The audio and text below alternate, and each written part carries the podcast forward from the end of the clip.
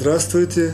Э, Сегодня мы начинаем новый курс, новый цикл уроков по книге Хафецхайма э, «Законы злословия». На иврите «Ильхот Лашон Гара».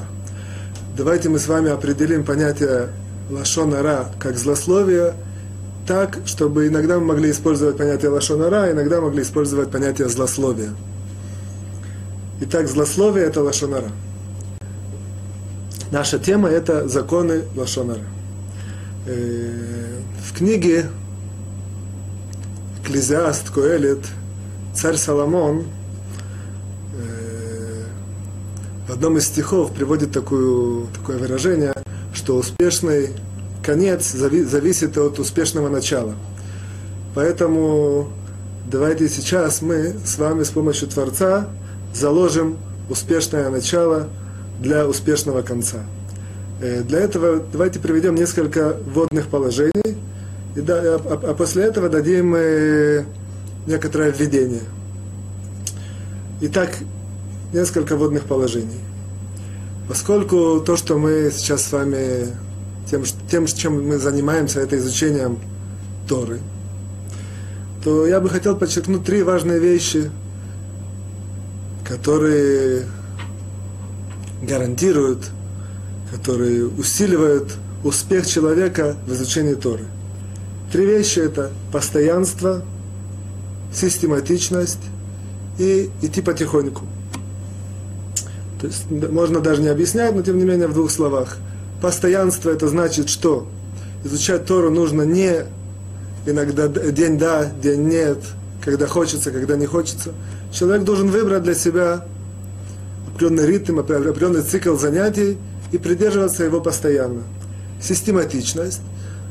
Человек должен знать, что изучать, изучать Тору нужно не прыгая с одного места на место – не открывать книгу и смотреть в середину, потом в конец, потом в начало, а идти потихоньку от начала, первая страница, вторая страница и так далее. И последний принцип потихоньку, это может даже самый основной и важный принцип. Э, изучая Тор, важно знать, что человек не должен стараться прыгнуть и, и, и, и сразу достигнуть э, успеха. Он должен знать, что успех приходит только при изучении методичном, медленно, потихоньку, а, а, а, один закон за другим законом, одна мишна за другой мишной, один, одна страница гемары за другой, и так можно достичь успеха. Э, здесь можно привести историю, всем известную, в двух словах, о Раби Акива, который, как известно, начал учить Тору в возрасте Арбаим 40 э, лет. Э, и, соответственно, начать в таком поздном возрасте очень тяжело добиться успеха. Одна из вещей, которая его очень останавливала, это было то, что он сидит в классе с э, маленькими детьми, и они учат какие-то азы, и он и учит с ними, и он хочет как бы уже побыстрее, побыстрее продвинуться, а с другой стороны, побыстрее продвинуться, он ничего не знает. Раби Акива действовал по принципу потихоньку, основываясь на определенном, на, на, на, на одном из э, скажем, пейзажей, ситуаций, которые он видел. До этого он был, до того, как он начал учить Тору, он был пастухом. Он видел такое интересное явление. В одном из мест он заметил, что есть скала, на которую капает вода капля за каплей. И он обратил внимание на эту скалу. В течение нескольких лет он увидел, что эта капля за каплей вдруг пробила дырку в этой скале. Это Раби Акива взял себе на заметку, что капля за каплей, понятно, что капля не может пробить скалу, даже 2, 10, и 15, и 100, и 1000 капель не может пробить скалу. Но когда в течение года капает капля, капля за каплей, постоянно, постоянно, постоянно, то в конце концов она может пробить даже такую, даже такую крепость, как такую крепкую вещь, как скала. И, соответственно, а, а, основываясь на этом, Раби Акива э, стал учить Тору, и, как всем известно, он является одним из столпов Торы, э, устной Торы нашего народа. Э, второе водное положение это э, следующее, что, как известно, Тору можно учить по книжкам. В наше время, слава Богу, есть очень много книжек, есть очень много информации, можно открывать и учить. Но наши мудрецы нам передали, нам рассказали, что есть уровни успешного изучения Торы. Человек, который учит Тору по книжке, вероятность его успеть, вероятность его стать хотя бы на самом маленьком уровне мудрецом Торы меньше, чем человек, который учит от равина, слышит от учителя. В наше время есть возможность учить Тору по таким э, средствам массовой информации, как э, э, тейп, тейпы, как компьютеры, как интернеты. Соответственно, безусловно, что это более эффективный метод изучения. Однако важно подчеркнуть, что даже этот метод изучения является менее эффективным относительно метода изучения, когда человек приходит непосредственно живо на урок и участвует в прослушивании урока, в, задает вопросы, чувствует то, что ему объясняют в, в живом не, не, не только в живом эфире, а, а в, а в живом виде, то есть видит, видит э, учителя своего, видит его выражение лица, видит его... Выражение лица можно видеть тоже и по, по интернету. Но что, что нельзя видеть по интернету, это определенное духовное влияние, которое учитель оказывает на ученика, поэтому я обращаюсь всем, у кого есть возможность, в каких местах кто находится, желательно посещать, по крайней мере, один живой урок в неделю в том месте, где человек находится. Э, теперь давайте определим наш урок. Веленский Гаон, как известно, один из толпов э, литовского еврейства, в э, комментариях на книгу «Притчи Соломона» приводит в начале, самый первый комментарий, приводит, что любая вещь в этом мире состоит обязательно из четырех составляющих материя, форма, движущая сила и конечный результат. На глубоком уровне это все каббалистические понятия, глубокие. А давайте их адаптируем на простом примере. Пример стол.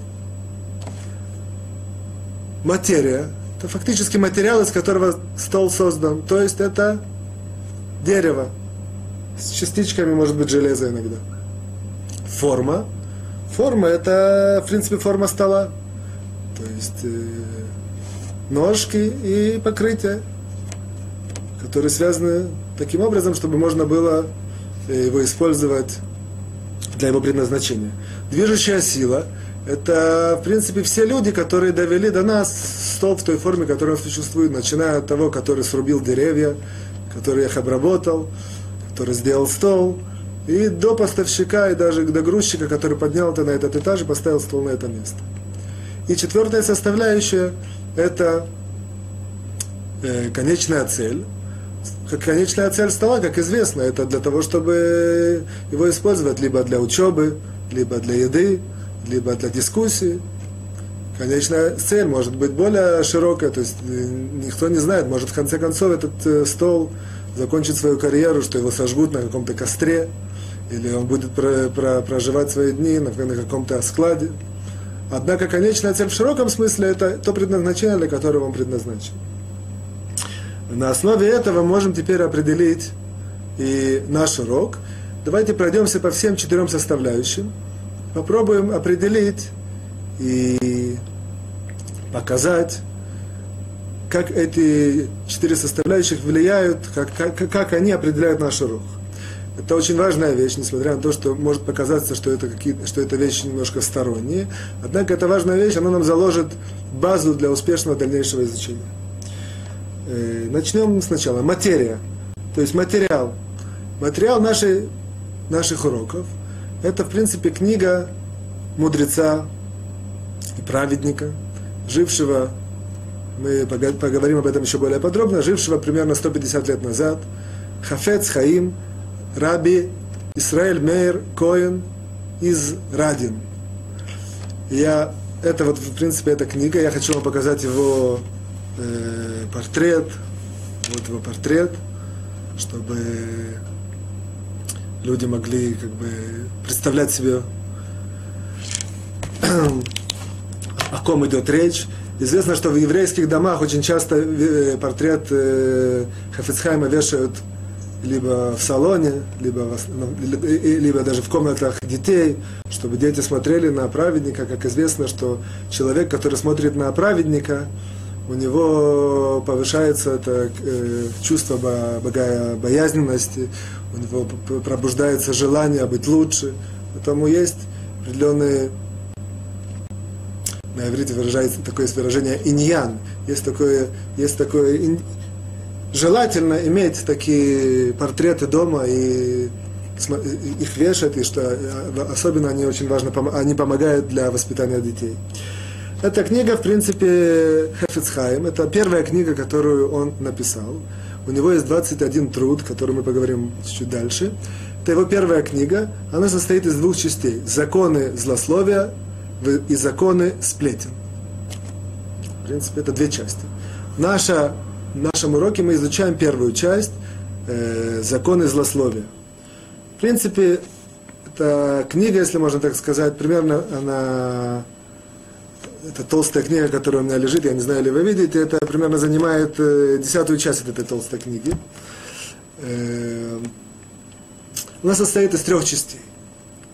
Первая часть – это введение и вступление. Вторая часть – это список тех э, запретов или тех повелительных заповедей, которые человек нарушает, если он э, грешит, скажем так, э, в злословии. Есть 17 запретов и 14 повелительных заповедей, которые человек нарушает. Понятно, что не, не все они будут в, каком, в каком-то конкретном случае, однако в разных ситуациях, если человек привык очень часто злословить, он может дойти до вот этих 17, 14, 31 э, нарушений Торы. Плюс есть еще три даже четыре проклятия, которые есть у человека, который говорит лашонара, который злословит. Это, в принципе, вторая часть этой книги. И третья часть этой книги, в принципе, основная – это непосредственно законы, непосредственно ситуации, законы и объяснения, как в, дан, так в той или иной ситуации человек правильно должен говорить, чтобы не нарушить запретов, запреты злословия. Э, это третья часть, которая, в принципе, является основной, основной нашей, э, основным нашим материалом. Она состоит из десяти Э, частей, из десяти, назовем их, Хафицхайм называет их 10 правил. Однако в русской коннотации, мне кажется, что было бы более точно сказать 10 э, параграфов. 10 параграфов. Каждый параграф состоит из пунктов. И, в принципе, каждый пункт, он содержит э, или один закон, или два пункта могут содержать один закон, или в одном пункте несколько законов. В принципе, это разбиение этой книги. Э, внизу, это основной текст. Внизу этой книги есть развернутый комментарий, который написал сам Хафицхайм. Он назвал его э, «Колодец живой воды». В нем он пишет э, расширение законов, источники законов. Иногда он дискуссирует по поводу некоторых законов. Иногда он э, приводит споры вокруг этих законов. В принципе, на этом как бы ограничивается материал, который мы, наш учебный материал. Теперь перейдем к форме урока. Форма уроков, форма уроков будет следующая, это очень важно подчеркнуть. Первые примерно 10 минут мы будем говорить о общих идеях, о какой-то базе для понимания этих законов, о внутреннем, внутренних аспектах хорошего языка, то есть поскольку мы учим законы злословия, законы злого языка, поэтому очень важно, как э, контру знать, что же, что же является хорошим языком. Поэтому внутренние аспекты э, хорошего языка мы будем тоже рассматривать в течение этих 10 минут. Э, иногда это важно, э, подчеркнем, подчеркнем информацию важную для понимания каких-то ограниченных ситуаций или для каких-то более тонких э, законов. Это тоже мы постараемся заложить в эти 10 минут. То есть каждый раз первые 10 минут будет об этом. Э, дальше мы каждый раз поговорим о, об одном из запретов или наоборот повелительных заповедей, которые человек нарушает, говоря, говоря лашонара. То есть, мы сказали, есть их 17 запретов и 14 нарушения повелительных заповедей. Каждый раз мы скажем только один. Посмотрим по темпу урока, может, иногда нам придется сказать два, а для начала мы скажем только один, каждый раз разберем. И все остальное время, в принципе, мы будем заниматься непосредственно законами, пункт за пунктом, законами злословия, разберем их определение этих законов, теоретическую базу, посмотрим, э, в как, каких ситуациях они применяются, посмотрим э, какие-то тоже граничные ситуации, посмотрим, э, безусловно, примеры, типичные ситуации, жизненные ситуации, в которых эти, эти законы применяются. Э, дальше. Важно э, поговорить насчет перевода. Я использую книгу, которая написана на иврите. Книга, в принципе, источник. Перевод я буду делать сам. Перевод будет немножко адаптированный. Э, таким образом, что мы не будем вдаваться в некоторые тонкости и излишества, э, которые, тем не менее, Хафицхайм приводит. Я, важно здесь пояснить, что это ни в коем случае не является уменьшением или ограничением изучения Торы. Все здесь основано на следующем принципе. Я для этого скажу некоторую вводную такую маленькую историю. Когда-то, когда я еще учился в Ешиве, у нас была группа ребят, которые более, были более э, приближены к главе Ешивы. И главе, я учился в Ешиве, глава нашей Ешивы, это был один из самых больших, наверное, авторитетов талмудических нашего поколения. И мы были группа ребят, которые к нему часто заходили в кабинет, он с нами беседовал, кроме общих уроков, которые он давал. Однажды, когда мы зашли к нему, это мне очень врезалась память, э, один из э, ребят нашей группы спросил, вот, сказал такой вопрос. Рош Шива, вот мы, понятно, что мы все очень э, самоотверженно учим Тору, и мы и днем и ночью учим Тору, и мы стараемся молиться, и стараемся работать над человеческими качествами. Но он сказал, я извиняюсь, я бы хотел, он сказал, когда вырасти, я бы хотел тоже стать главой Ишивы. Что бы вы могли мне посоветовать? Кроме, понятно, всех этих э, заурядных вещей, которые все, все делают, все стараются, все учатся. Рушива ему ответил, э, то есть Рошишива, это значит глава Ишивы, ответил ему очень неординарно интересно, это мне очень запомнилось. Он сказал, кроме всего прочего, важно научиться, то есть, в принципе, задача главы Ишива обучать людей, обучать его учеников. Важно научиться не только знать, что обучать, знать информацию, которую обучать, а важно знать в некоторых ситуациях, что не обучать. Важно уметь научить учеников своих вещи, которые менее важны, вещи, которые можно отложить в сторону, вещи, которые можно отвести на второй план. В случае Талмуда, то есть, в принципе, Талмуд это основной, основной, основной материал, учебный материал в Ешивах, Ешивот, Ешивах, это, безусловно, очень-очень э, глубокая, глубокий совет, потому что очень, одна из самых больших проблем, почему человек не не успевает и не, явля... не, не, не достигает высот в изучении Талмуда, потому что он разве... разменивается на различные тонкости, на различные вещи, на различные... Может сидеть над, на, на, на, над одной страницей неделю и месяц, как, все, как бы очень часто бывает в Ешивах. Вот. Поэтому очень важно, что изучать, а что не изучать.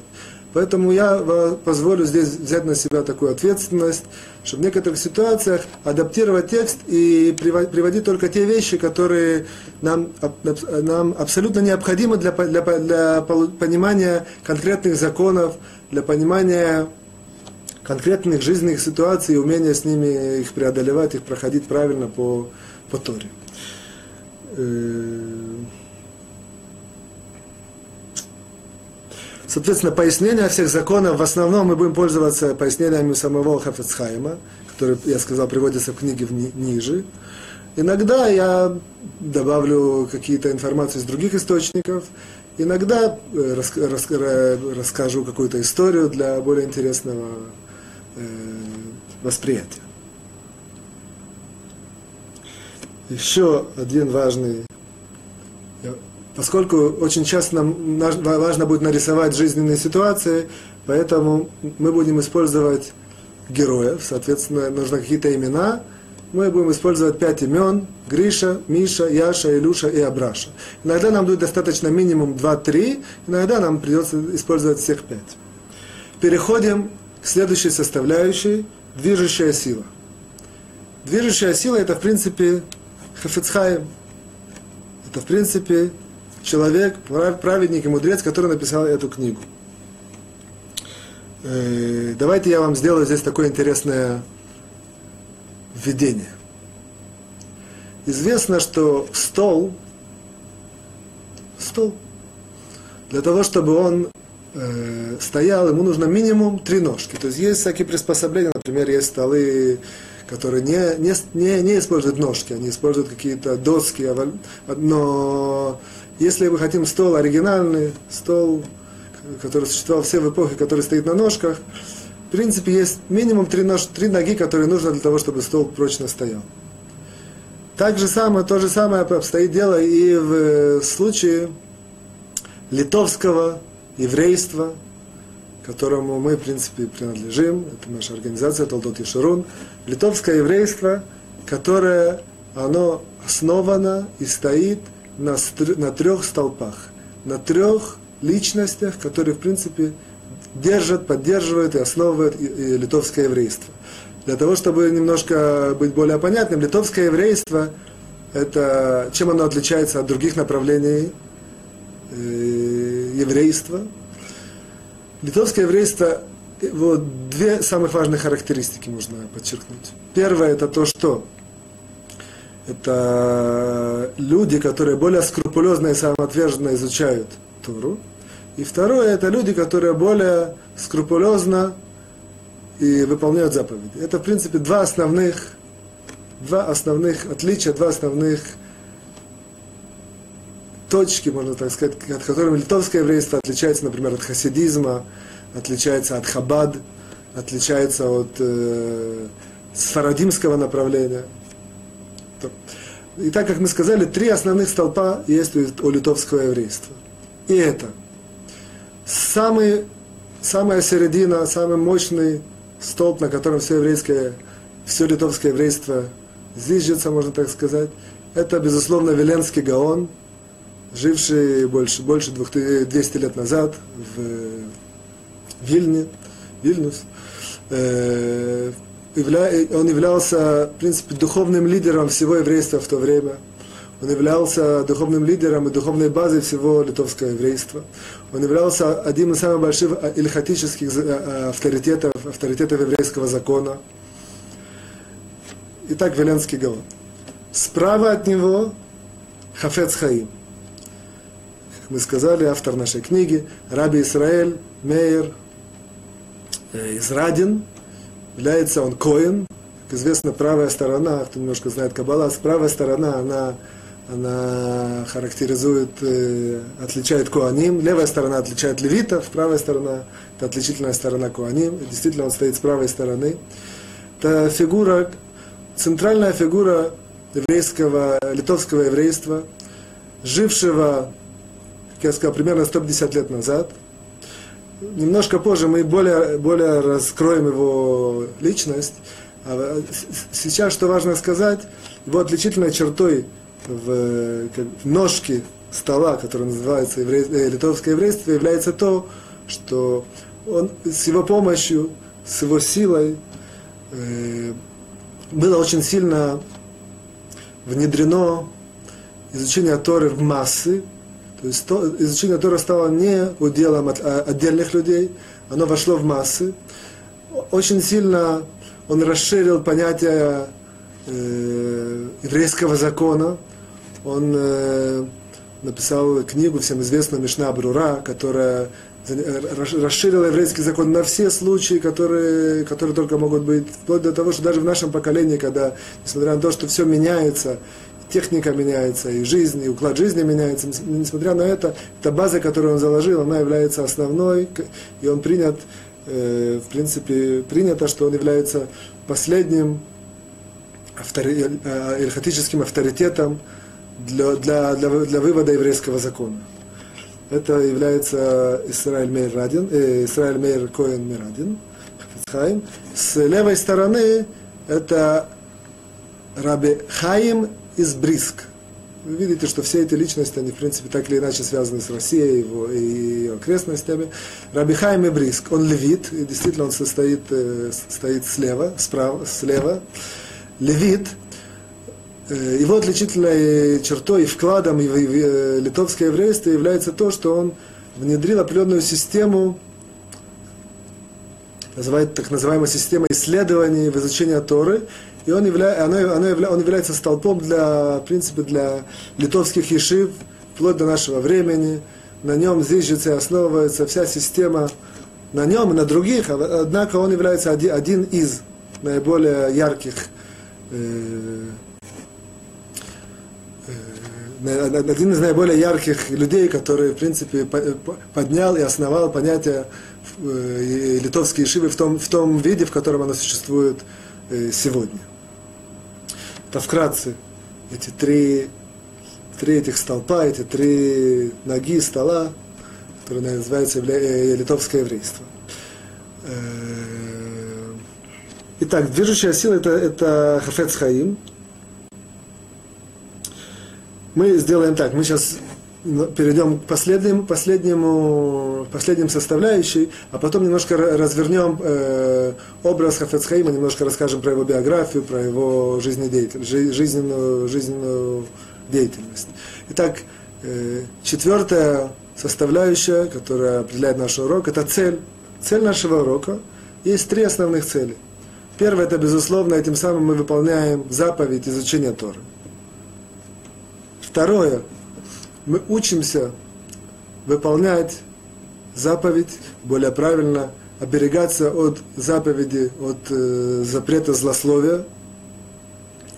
Известно, что когда человек изучает Тору, у него есть возможность изучить две темы. Первая тема, которая не имеет большого практического предназначения, а вторая тема, которая имеет непосредственно практическое предназначение, непосредственно связано с э, его повседневной жизнью, то, по крайней мере, человек, который находится на начинающем уровне, даже больше, более того, обязан предпочесть ту часть, которая занимается непосредственными законами, которые связаны с повседневной жизнью. Когда человек находится на более духовном, на более высоком духовном уровне, он может часто уже изучать вещи, которые более абстрактные, более, менее, которые связаны с э, повседневными вопросами, повседневными проблемами, такие как, например, э, жертвоприношения, или, дух, или ритуальная чистота.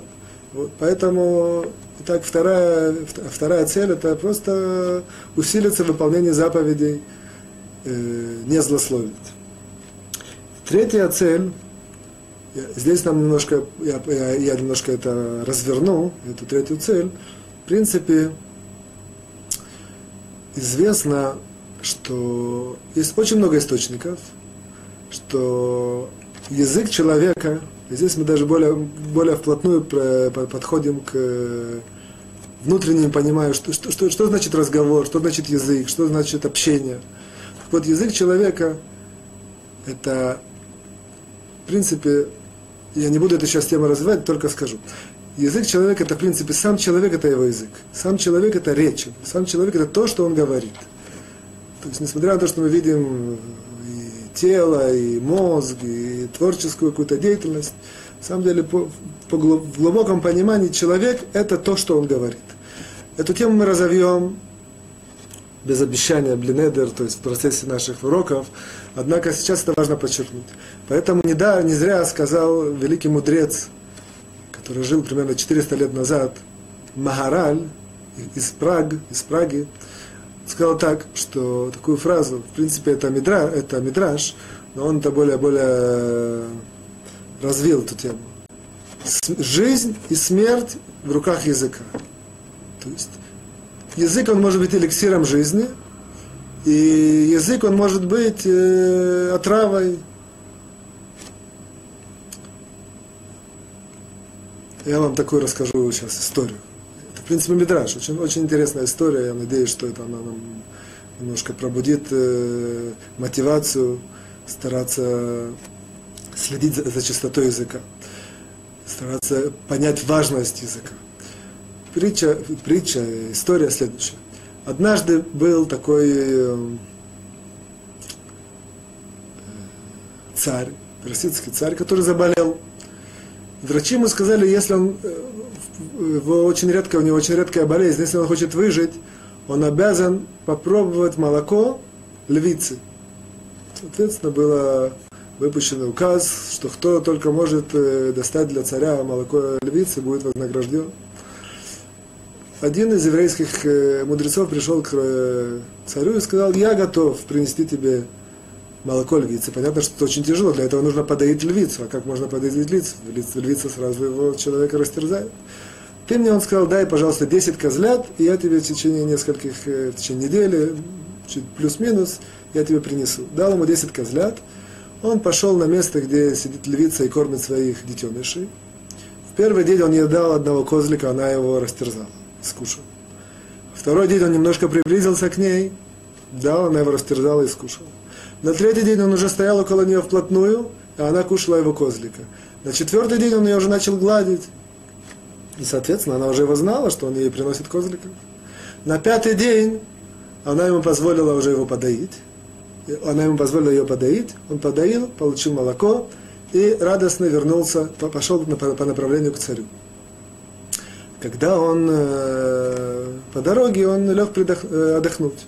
Ему пришло, пришло, пришел в голову такой сон.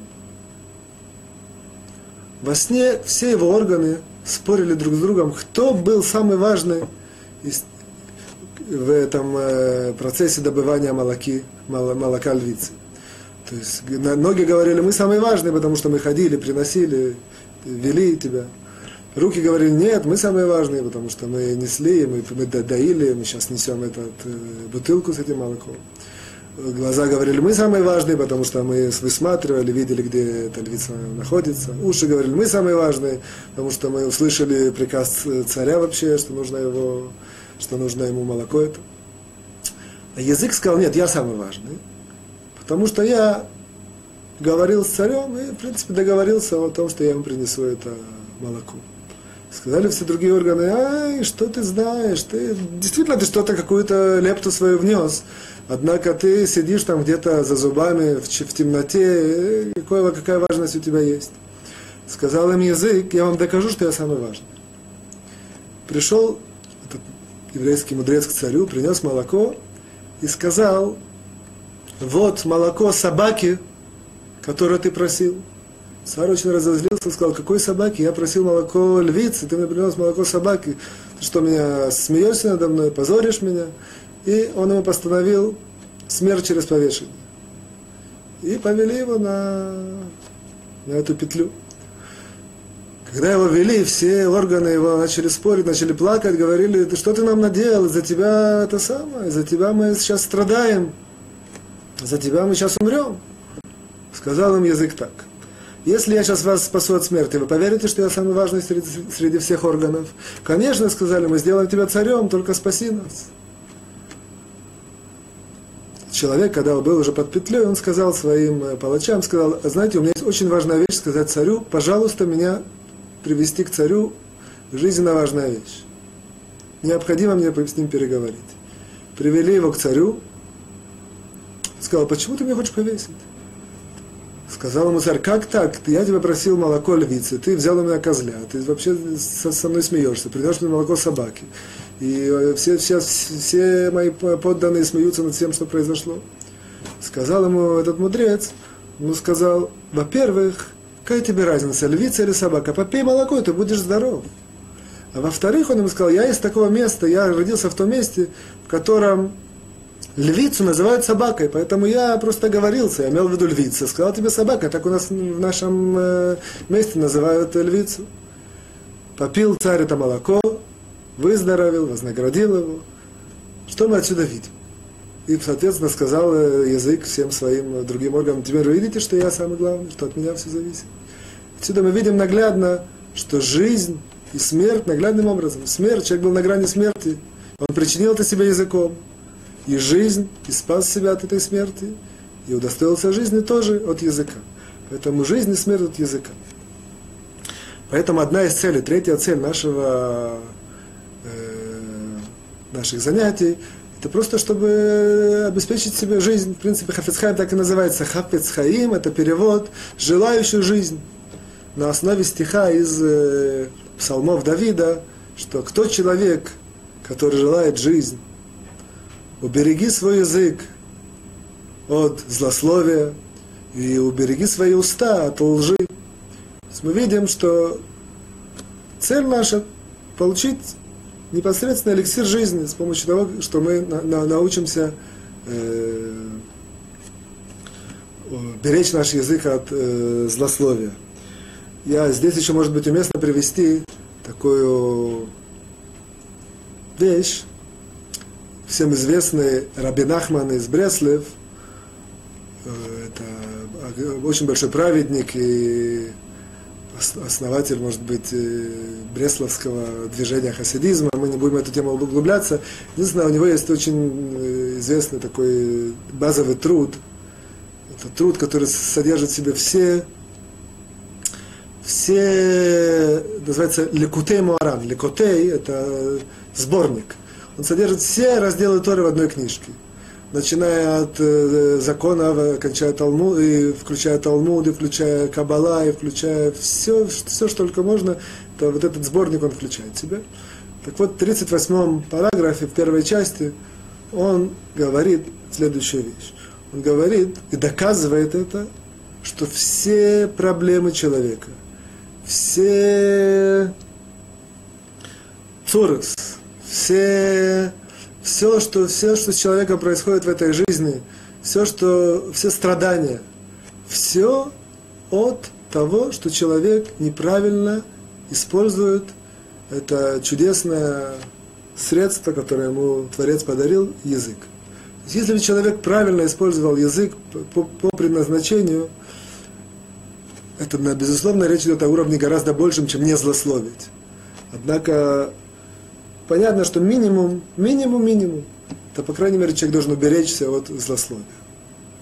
Вот. Так вот, если бы человек умел использовать свой язык по предназначению, если бы он в идеале использовал свой язык для, так, как Творец ему это задумал, то он бы у себя, убрал у себя 99% от, от всех проблем и неурядиц, и склок, и жизненных жизненных страданий, страданий в жизни, которые с ним происходят.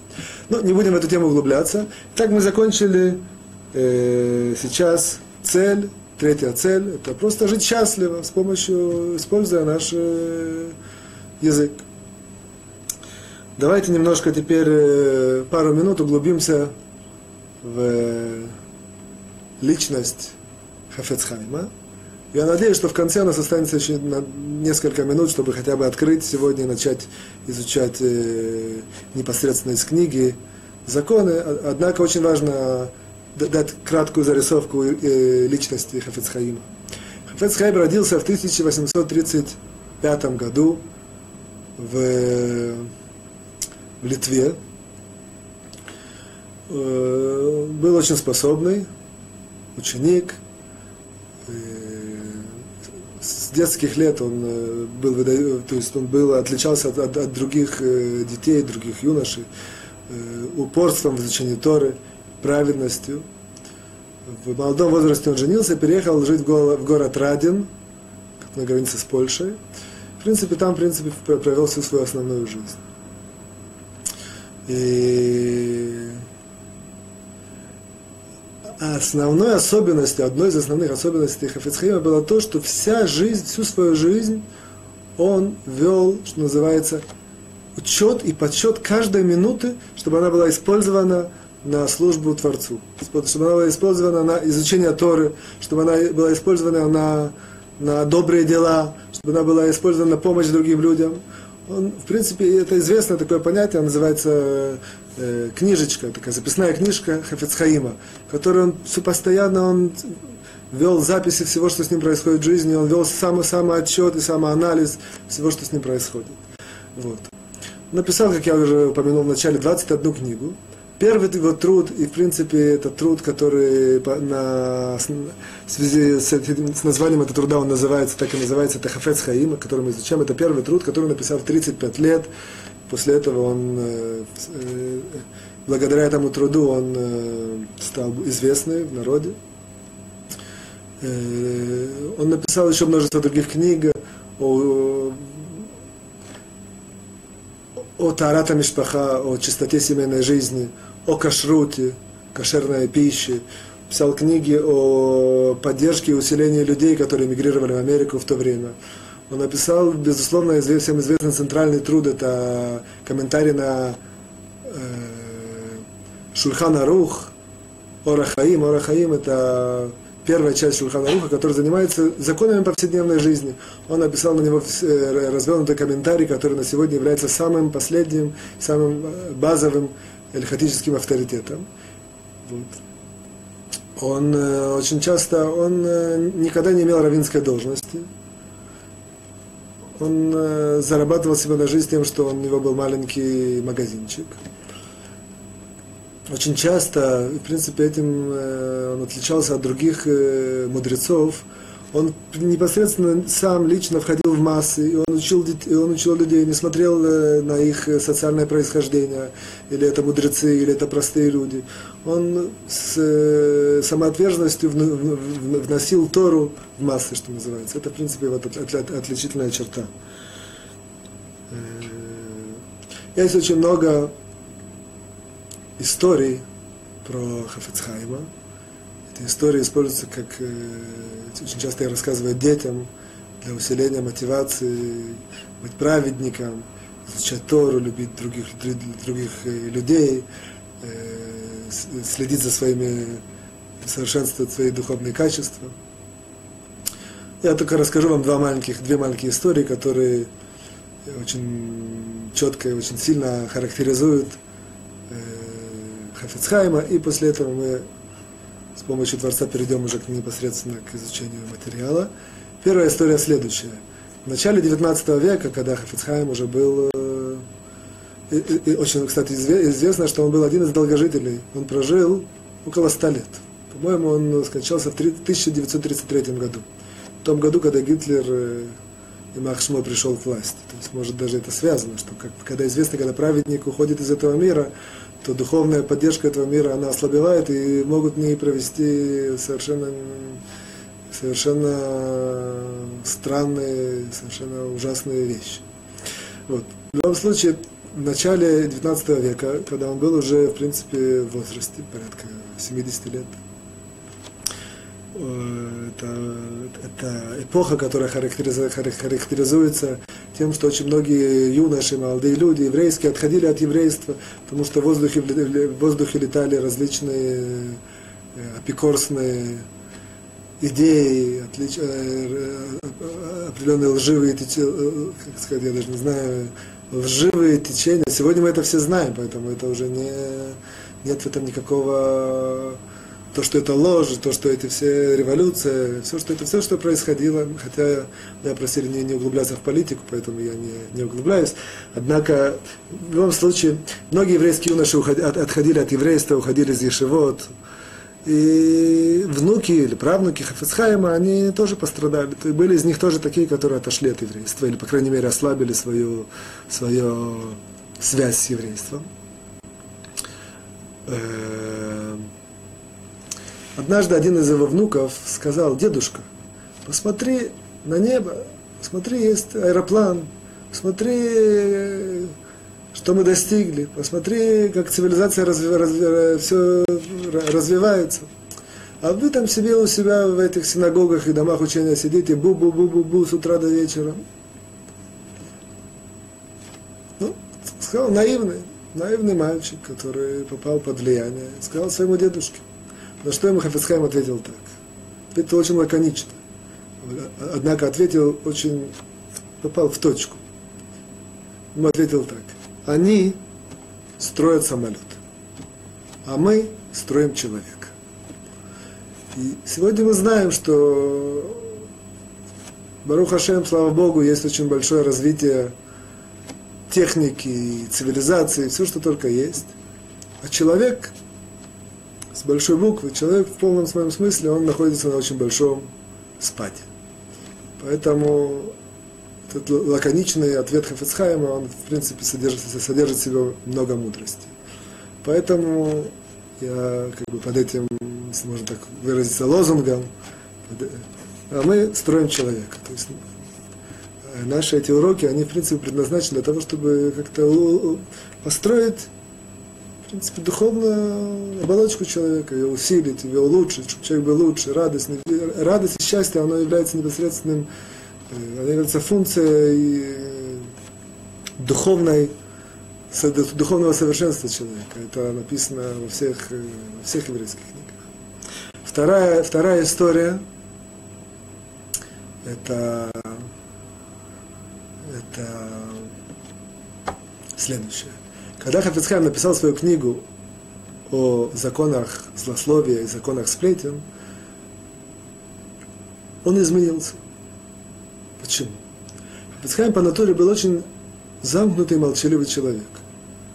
Он, как правило, он не участвовал никогда в спорах и в каких-то дискуссиях себе сидел скромно, да, даже, даже когда речь шла о каких-то мудрецах Торы. То есть речь, речь которая не, э, вещь, которая не связана с Торой, Хацхайм не никогда не участвовал, никогда не, не, не пытался не, не, не входить в это. Однако, когда он написал эту книгу, он вдруг стал совершенно другой человек. Вдруг стал такой коммуникабельный, вдруг стал такой, сказать, хеверман, вдруг стал, стал э,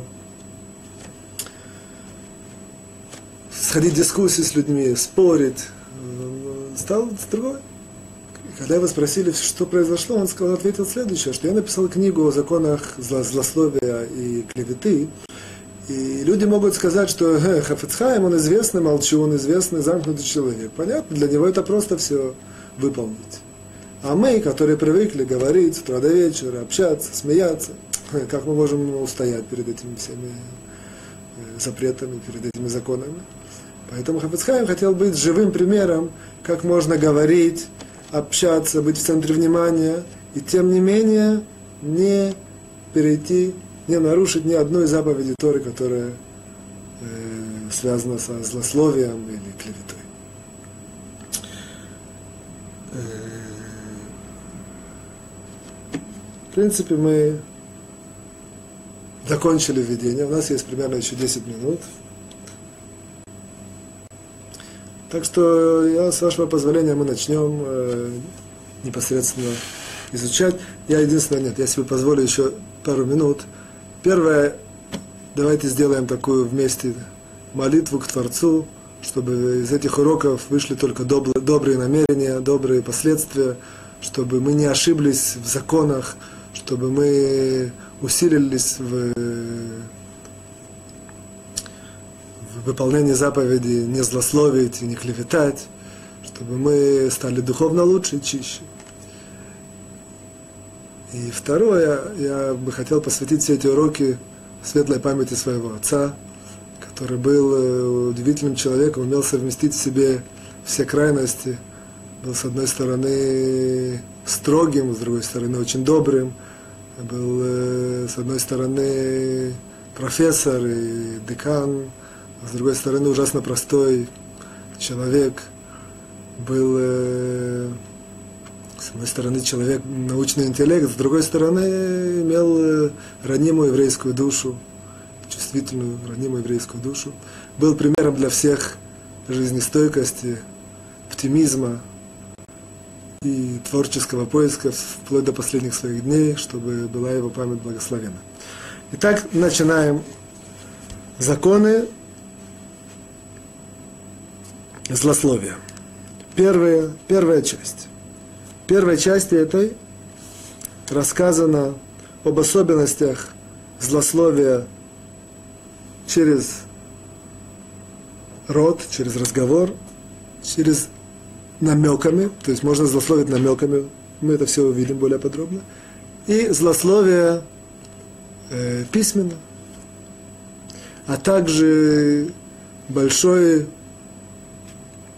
наказание, которое заслуживает человек, который злословит, и наоборот, большой, большой э, награда человека, который не злословит. Это вкратце э, конспект этого, этой части. Итак, первое. Первый, так, мы, значит, мы находимся, важно подчеркнуть, мы находимся в первой части, первый э, параграф, первый пункт. Итак, я перевожу закон. Перевожу то, что написано.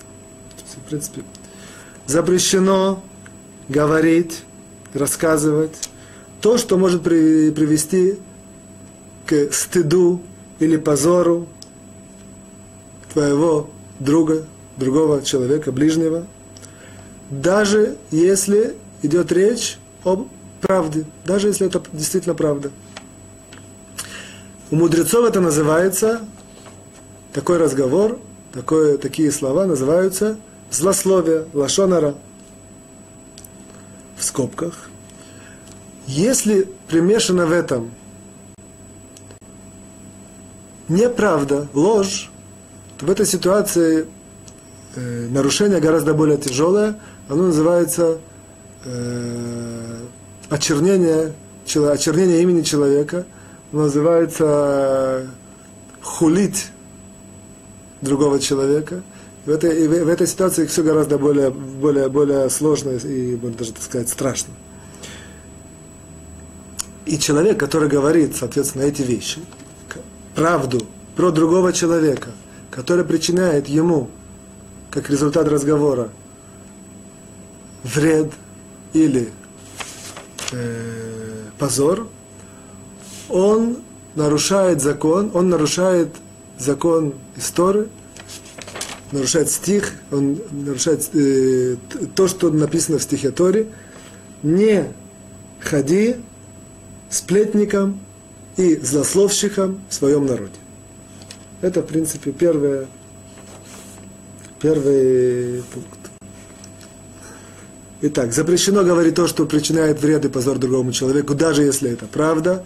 В том случае, если это неправда, это гораздо более тяжелый грех, который называется охуление имени человека. И все это учится из стиха Торы, который говорит, не ходи сплетником и злословщиком в своем народе. Хафицхайм поясняет, начинает пояснять эту, этот закон – и сразу же он подчеркивает очень важную, э, очень важную вещь. Запрещено говорить то, что приносит вред или ущерб другому человеку, даже если это правда. Говорит Хафицхайм, это, в принципе, первая, основная, может даже последняя вещь, которую все люди не берут во внимание. Человек может говорить про другого какие-то злые вещи, он говорит, а ведь это же правда – Говорит Хафицхайм, запрет этот существует, даже если это правда. Это первая и основная ошибка, которой люди ошибаются. Хафицхайм пишет нам здесь различные, как он это выводит, откуда он приводит много очень доказательств, часть из Талмуда, часть из мудрецов решеним. Я, давайте остановимся только на одном доказательстве, так, одном примере, который он приводит,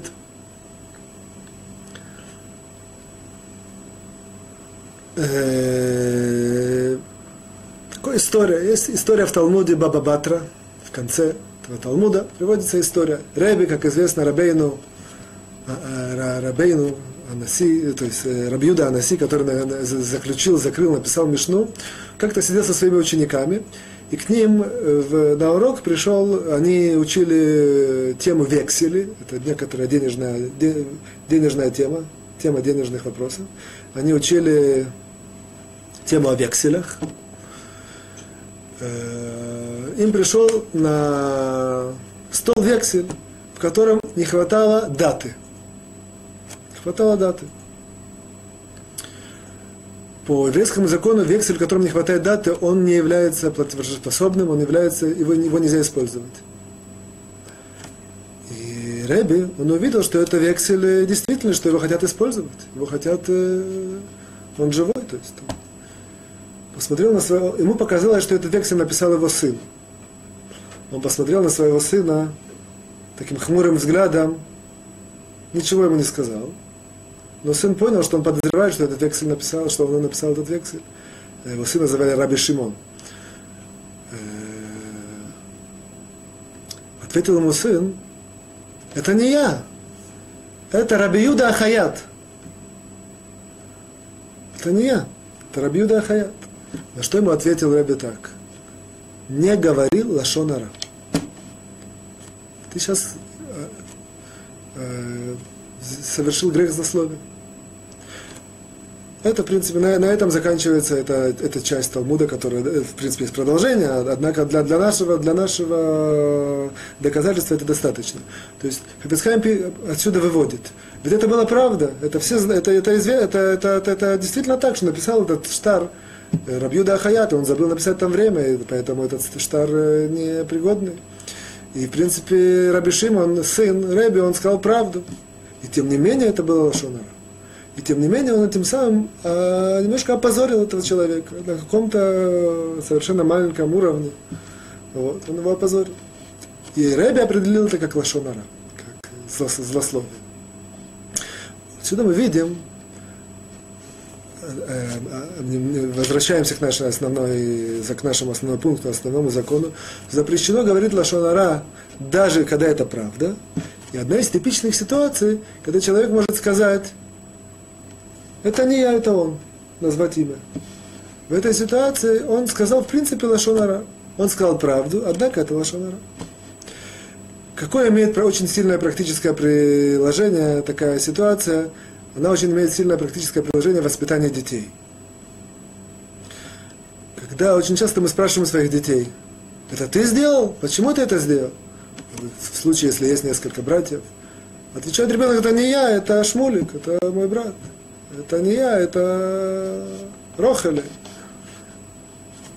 То есть, в принципе, если мы такое делаем, мы при, при, привели своего ребенка к тому, что он э, сейчас э, нарушил, нарушил запрет, запрет злословия. Сам в это не понимая, и мы очень часто это тоже не понимаем. И таким образом, если он это повторяет и делает очень часто, он нарушает этот э, э запрет злословия. Поэтому как очень важно в этой ситуации, если мы хотим какие-то советы практические, чтобы жить лучше, воспитывать детей лучше и более духовно э, быть совершенными. В такой ситуации, например, очень важно подчеркнуть, обучить детей, чтобы ребенок сказал, это не я.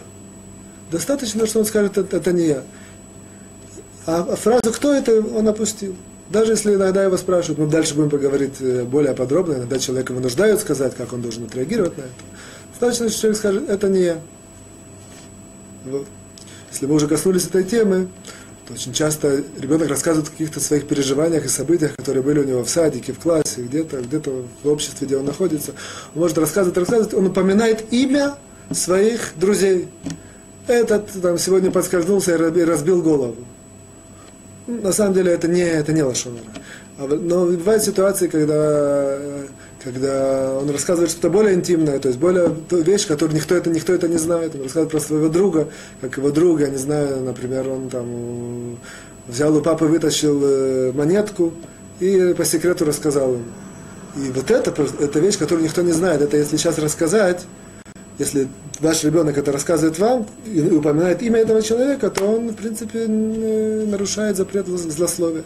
Поэтому что важно? Как важно ребенка э, воспитать? Важно ребенка воспитать, чтобы он, не, он, чтобы он говорил, не упоминая имя. Чтобы он говорил, сегодня один мальчик сделал так-то и так-то, сегодня одна девочка так-то и так-то. Вот. Мы близимся к концу. В принципе, мы на сегодня исчерпали наше время. Надеюсь, что с помощью Творца мы сможем продолжать. Продолжить. Это, мы эту, этот пункт еще, эту, этот, этот закон мы еще не закончили. Мы его на следующем уроке более развернем и пойдем дальше. Я всем желаю всего наилучшего, здоровья, счастья, успехов и, конечно, хорошего настроения. До свидания.